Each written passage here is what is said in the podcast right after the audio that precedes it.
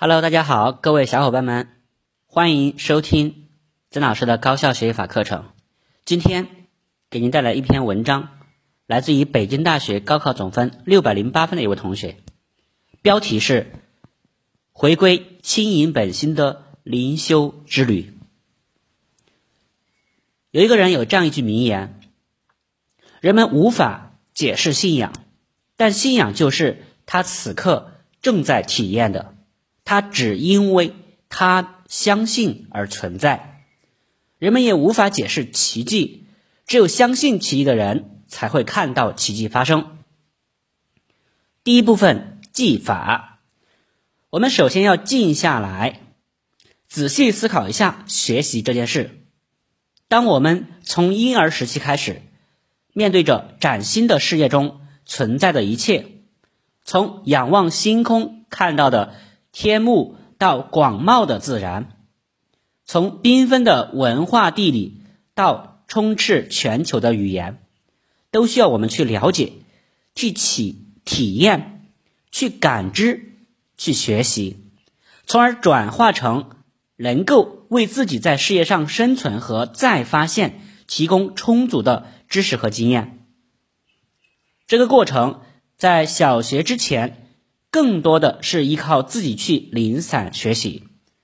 从小学到现在，我们换了一种途径，依靠老师来引导与传授。在这个过程中，人们又发发明了选拔考试，为的只是在竞争中让有足够能力的人到一个水平相匹配的更高环境中去进一步学习和探索。高考也是如此，高考也不过如此。人人都知道比赛应该轻装上阵，那么高考亦然。当我们万千高三学子在背负了来自家长、学校和同学的沉重的精神负担之后，是不是觉得自己的学习已经偏离了最初学习的本意呢？每个人身边总有一个考霸或者学霸，这一部分人中，我们承认有些人的优异成绩是依靠每日不分昼夜、无比勤奋的刻苦努力换来的。但是，是不是还有一部分霸？这些霸们看起来生活比一般成绩的人还要悠闲轻松呢？这样的学生。也许才真正领悟了学习的本意，怀着正确的态度，不受外界的干扰，迈着最轻盈、最高效的步伐，走在高三的学习之路上。他们的学习方法也会因此比一般学生的更值得拥有，更有裨益。英语是我最喜爱的一门学科。我在英语的学习上更是得心应手。高三以来，我的英语成绩一直都在一百四十五分以上。因此，我希望大家都能够找到一门自己比较喜欢的学科，在兴趣的推动下，把它转化成或保持为自己的强势学科。当有兴趣的时候，如果再加上有天赋。你其实就不需要在这一科上投入很多精力，却也能学得很棒，很享受了。这样的话，我们就可以把一门强势学科当成自己高三学习中的一份乐趣和舒缓紧张心态的一门科目来看待了，并且把更多的精力投入到其余科目的完善上。从学习方法上来讲一讲，首先，针对习题，我认为要不要进行题海战术要看科目，怎么进行题海战术要看思考。我个人并不完全批判多做题的方法，但是想在高三阶段盲目的通过题量的积累，而不从中有效思考体会，却又想达到质的飞跃。是错误的想法。英语可以多练，但不是必须，也可多阅读和适度训练相结合。但两种方法的目的殊途同归：扩大语言储备、西方文化储备、提升语感。在英语试卷中，真正考到课本知识的板块很少，基本只有单选。面对任何语言的学习，需要吸收的东西都是浩如烟海的。你已储备的知识，不见得一定会用到。但不主动储备，只会让你欠缺的越来越多。其次，要尽力调整看待英语学科的心态。英语在高考的几科中比较特殊，因为在试卷中，听力、完形填空、阅读理解等部分将有大量新鲜的对白、情感故事、科技文章、哲理寓言等出现，尤其是科技类阅读文章。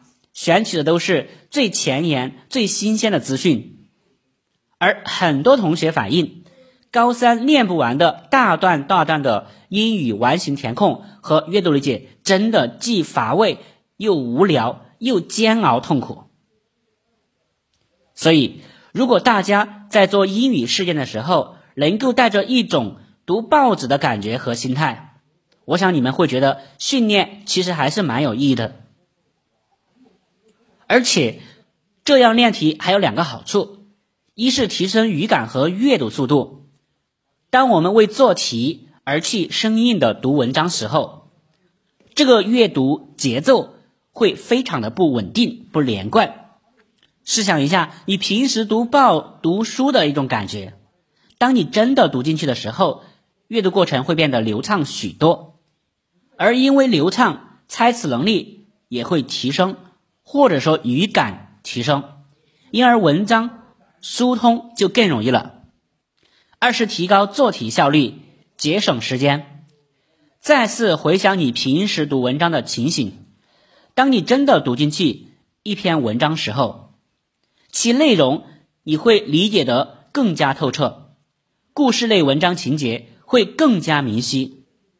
因此，在做题的时候就不用带着问题。回头读文章了，这样会节省很多重复阅读的时间，为后面答题赢得充足时间。再次，针对作文，建议大家阅读一些讲解雅思作文的书，研究范文，应用于高考作文。我承认雅思作文的要求比高考要求要高一些，不论是从作文的题材、长度。还是高级词汇句型上面，但是我想大家都明白一个道理：当你在一个更高水平的环境中磨练出来之后，再解决低水平的题目就得心应手了。雅思作文的题材包含了所有高考作文题材，大家可以逐个研究练手。而长度上，我建议大家有能力的话。就按照雅思作文的长度来练笔。当时我身边很多同学都反映作文凑不够字数的问题，后来按这个要求训练的非常有效。练笔很重要，但是研究范文更加重要。书里提供的范文一定要仔细研究，学习每种题材的要领和框架。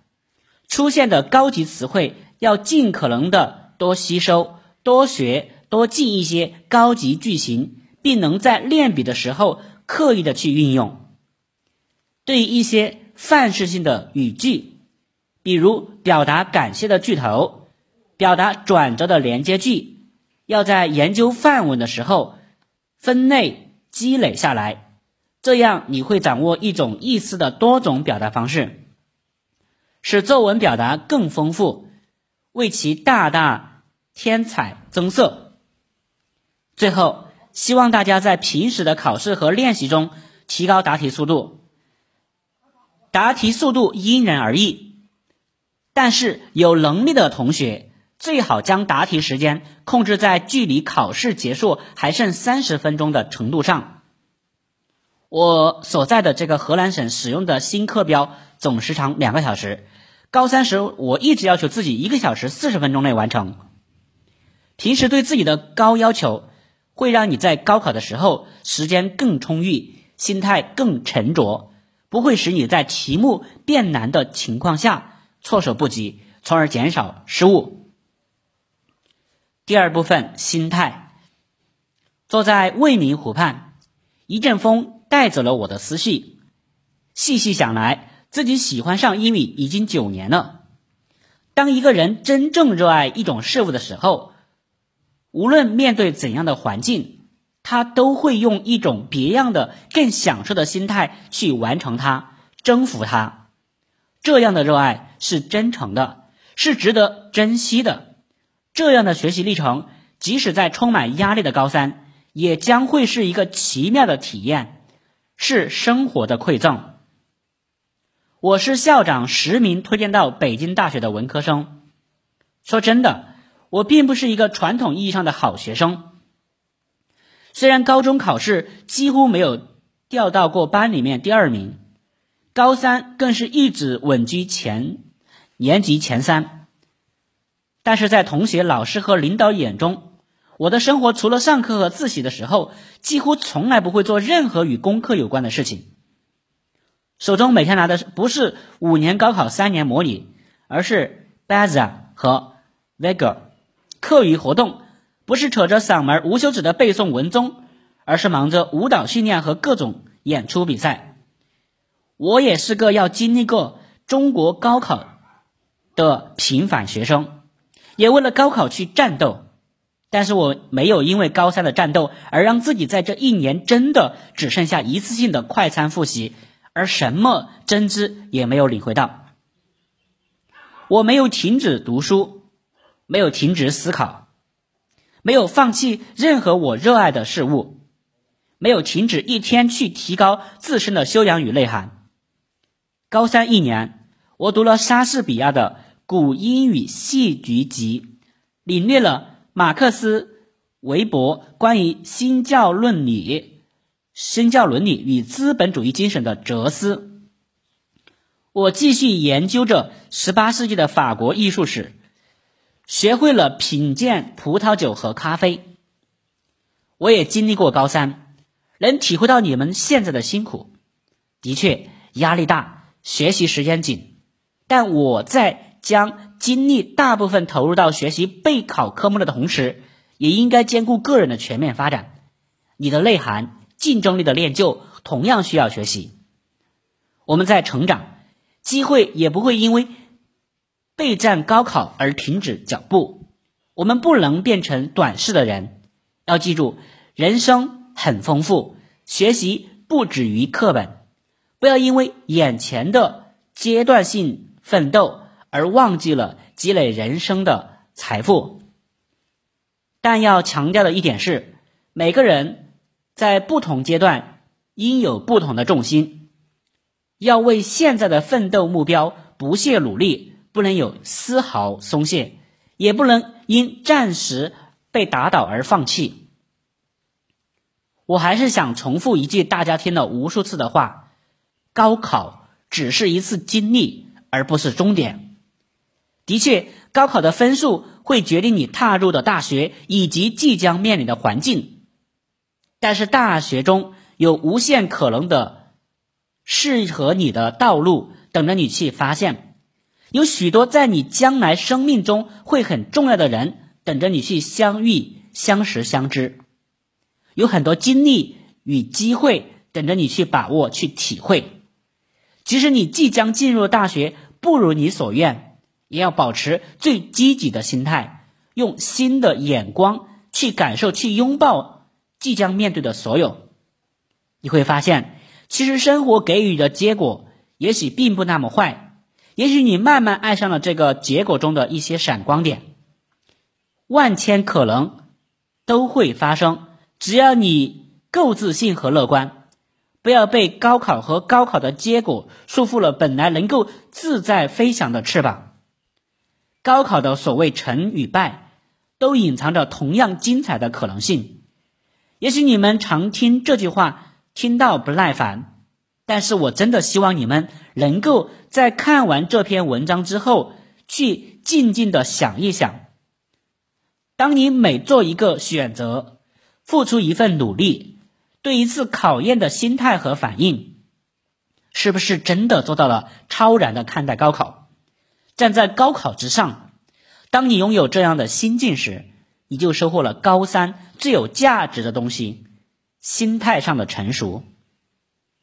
我的高考成绩并不出色，但是我很想告诉在读这篇文章的亲爱的你：高考不仅是对一个人学习水平的考验，更是对其素质能力与心态的考验。